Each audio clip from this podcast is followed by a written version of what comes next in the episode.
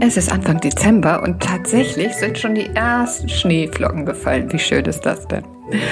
Äh, seit neuestem bin ich ja Gartenbesitzerin und war dann ganz neugierig, wie wohl mal oder unser schneebedeckter Garten aussieht und war dann vollkommen überrascht, dass so viele Rosen noch so schön geblüht haben.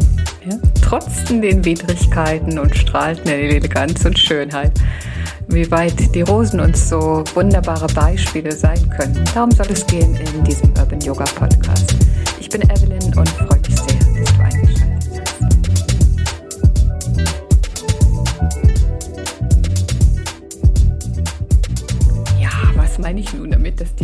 Natur oder in diesem Beispiel, Beispiel die Rose uns ähm, ja, so sehr daran erinnern kann, was eben alles möglich ist. Ne? Schauen wir es uns nochmal bildlich an. Also um die Rose herum sieht alles doch eher trüb aus. Ja? Äh, die Taketes lassen die Köpfe hängen und die Bäume haben ihre Blätter verloren und sie lässt sich einfach gar nicht davon beeindrucken und sammelt nochmal alles, was möglich ist, um ihre ganze Schönheit hier zu präsentieren.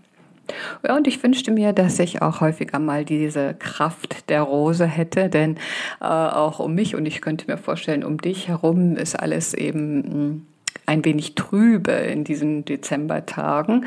Der Schnee ist weg, die Wolken hängen äh, tief und die Stimmung im Land ist nicht gerade äh, so, dass wir alle voller Euphorie uns auf einfach eine schöne besinnliche Zeit freuen. Es wird ja vielleicht einiges an Angst auch äh, in uns ausgelöst und unsere Fantasie malt da also die äh, eigenartigsten Szenarien für uns.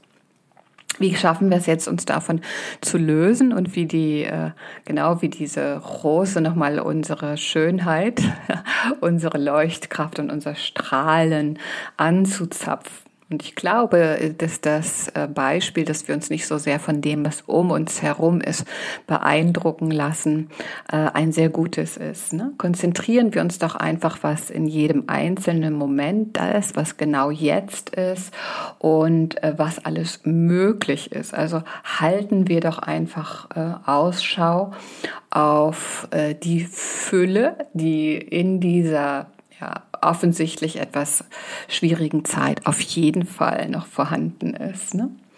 Konzentrieren wir uns also, wie gesagt, auf dieses Jetzt und lassen uns eben nicht wegtragen von unserer Fantasie. Und im Yoga Sutra finden wir natürlich auch ganz viele Anregungen, nicht nur in der Natur, sondern auch dort. Und ähm, in dem Yamas gibt es einen Begriff, der lautet Astea.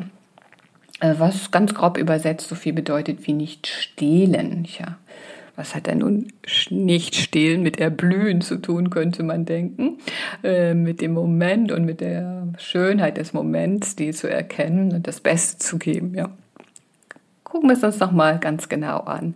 Also das gesamte Yoga, und ich verschone dich, indem ich dir Yoga Sutra entschuldige, ich verschone dich mit dem Vorlesen auf Sanskrit, sondern äh, habe hier einfach mal eine Übersetzung herausgesucht, die ganz kurz und knackig äh, uns verdeutlicht, was dieses Yoga Sutra uns sagen möchte. Wenn nicht stehlen fest verwurzelt ist, kommen alle Reichtümer. Wenn nicht stehlen fest verwurzelt ist, kommen alle Reichtümer.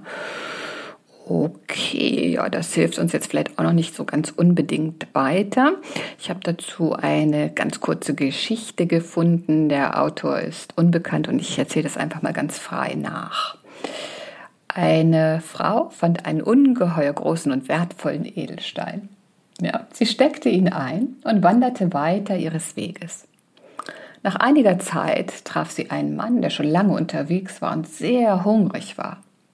Sie setzten sich auf eine Bank und die Frau öffnete ihren Rucksack, um ihr Essen mit ihm zu teilen. Der Wanderer sah den Edelstein und bewunderte ihn. Kurzerhand schenkte die Frau ihm den Edelstein und der Fremde war vollkommen außer sich. Wusste er, dass er niemals wieder Hunger haben würde und ein wunderbares Leben vor ihm lag. Nachdem sie fertig gegessen hatten, ging er dann seines Weges und äh, pfeifend schritt er sozusagen voran. Und nach einiger Zeit kamen ihm dann doch Zweifel. Er drehte um, holte die Frau ein und gab ihr den Stein zurück. Warum tust du das? fragte sie ihn. Ich glaube, sagte er, du kannst mir noch etwas viel Wertvolleres geben. Was war es, das dir erlaubt hat, mir den Edelstein zu schenken? Also da kommen wir der Sache jetzt vielleicht schon so ein klein wenig näher, ja, dass also jetzt dieses Besitzen eines Edelsteins, wo wir uns in Zukunft vielleicht die tollsten Sachen von kaufen können, vielleicht nicht so wertvoll ist wie diese Möglichkeit, etwas so Wertvolles wegzuschenken. Also, gute Frage, ne? Wie oder was hat sie bewogen, das zu tun? Schauen wir uns nochmal an, was so Anhaften und Gier und Neid, wie sowas entsteht. Also unser Ego zeigt uns immer wieder den Mangel auf und nicht die Fülle. All das, was nicht ist, das wird uns ganz deutlich gemacht. Die Liebe wiederum zeigt uns auf, was alles da ist. Und meist im Überfluss. Sie lenkt uns in positive Weise auf das wahre Sein und möchte uns aufzeigen, was wir haben und nicht, was uns fehlt. Sozusagen mal wieder dieses berühmte halbvolle Glas. Wenn wir uns nun aber so gelangweilt, leer und unzufrieden fühlen, suchen wir häufig nach Anerkennung, Zuwendung. Und meist glauben wir, dass wir das erlangen, wenn wir im Außen etwas ändern. Und was ist da so leicht zu äh, erreichen? Wir konsumieren.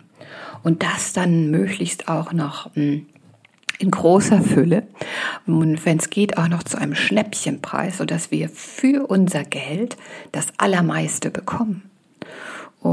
Da lohnt es sich vielleicht ab und zu auch noch mal genauer hinzuschauen, ja, auf die, die es produzieren, ob das dann nicht auch etwas mit Stehlen zu tun hat, wenn wir nur darauf warten, dass alles immer ganz günstig und ganz billig ist und wir uns dann vielleicht noch ein paar Teile mehr erlauben können. Ja.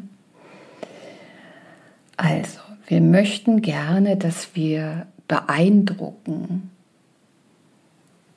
in dem, was wir alles konsumieren und haben. Aber bekommen wir denn dadurch auch Zuwendung und Anerkennung, die aus dem Herzen kommt? Ich lasse diese Frage einfach mal offen und möchte dir noch ein paar weitere Fragen ans Herz legen, wo es sich eventuell lohnt, einmal zu beobachten, wenn du in ja, den nächsten Wochen oder wie lange auch immer du dieses Experiment machen möchtest, so durch den Tag gehst. Also frage dich Folgendes. Schaue ich auf das, was mir fehlt oder auf das, was ich habe? Schaue ich auf das, was möglich oder unmöglich ist? Sehe ich mir das, was ich kann oder das, was ich nicht kann? Bin ich stets auf der Hut, weil überall das Schlechte lauert oder vertraue ich? Sehe ich in meinem Garten die verwelkten Tagetes oder all die blühenden Rosen? Und erlebe ich beim Yoga, was alles nicht geht oder was gut geht. Sicherlich fallen dir noch mehr Möglichkeiten an, dir da selbst auf die Schliche zu kommen. Und ich bin davon überzeugt, dass dieses Erkennen und die Akzeptanz dessen, wie man im Augenblick tickt, der allerwichtigste und größte Schritt ist, um dann langfristig etwas zu ändern und die Rosen zu sehen. Ja, und natürlich habe ich wieder ätherische Öle mitgebracht. Und was bietet sich an bei diesem Thema? Es liegt auf der Hand. Die Rose natürlich. Und die Rose möchte uns auf jeden Fall ins Licht und in die Liebe führen. Und so eine Einheit mit uns und allem und zu allem so eine tiefe Verbundenheit herstellen. Rose ist jetzt ein sehr, sehr kostbares Öl, deswegen biete ich dir an, falls du es hast, es verdünnt auf deine Handflächen zu geben, dann zu inhalieren und dich vielleicht an einen Moment zu erinnern, an dem du genau dieses Gefühl der Fülle gespürt hast. Du deinen Edelstein sozusagen verschenken konntest oder durftest. Oder es mit einer Affirmation zu versuchen. Ich öffne mich für das Erkennen der Fülle und dessen, was alles da ist. Ich öffne mich für das Erkennen der Fülle und dessen, was alles da ist. Ich habe noch eine Diffusermischung für dich zusammengestellt und das Öl der Fülle ist Wild Orange, die süße Orange. Und sein Hauptbestandteil ist Limonen. Und Limonen wirkt auf jeden Fall stresslösend und stimmungsaufhellend. Und gerade wenn wir unter Stress stehen, beziehungsweise unsere Stimmung wieder mal im Keller sein sollte, dann ist es ja meist so, dass wir diese Vorstellung vom Mangel haben. Ja, Mangel, etwas nicht schaffen zu können oder Mangel, äh, etwas nicht erkennen und sehen zu können. Und da ist einfach äh, Wild Orange ein wunderbarer Unterstützer. Dazu kommt noch Cassia, das ist ähm, Zimt ähnlich, ja, das Zimt äh, kannst du selbstverständlich auch nehmen, Cassia oder Zimt. Und Cassia verbindet uns mit unserer inneren Freude mit dieser Kraft und Stärke, die schon da ist. Und es unterstützt uns auf jeden Fall, unsere eigene Fülle und unseren eigenen Wert zu erkennen. Es wärmt uns sozusagen mit uns selbst, ja. Und das dritte Öl ist noch Siberian Fir und die äh, ätherischen Öle dieser Tanne, die bringen uns ganz und gar in den Moment und zeigen uns auf, dass genau hier und jetzt alles da ist. Ja? Siberian Fir möchte uns auf jeden Fall die Last von den Schultern nehmen und uns im übertragenen Sinne das Rückgrat stärken. Die Diffusermischung würde ich wie folgt machen. Drei Tropfen Wild Orange, zwei Tropfen Cassia, zwei, äh, drei Tropfen Siberian Fir. Ja, falls du jetzt kein Siberian Fir hast, kannst du auch äh, zum Beispiel eine Douglas Fir nehmen oder äh, ja, die beiden würde ich äh, auf jeden Fall dann ins Zentrum dieser Mischung stellen. Ich hoffe, ich konnte dich ein wenig inspirieren und du machst dich auf die Suche nach vielen, vielen blühenden Rosen im übertragenen Sinne. Ich wünsche dir nun eine schöne Woche und freue mich auf ein Wiedersehen und Wiederhören. Alles Liebe, deine Evelyn.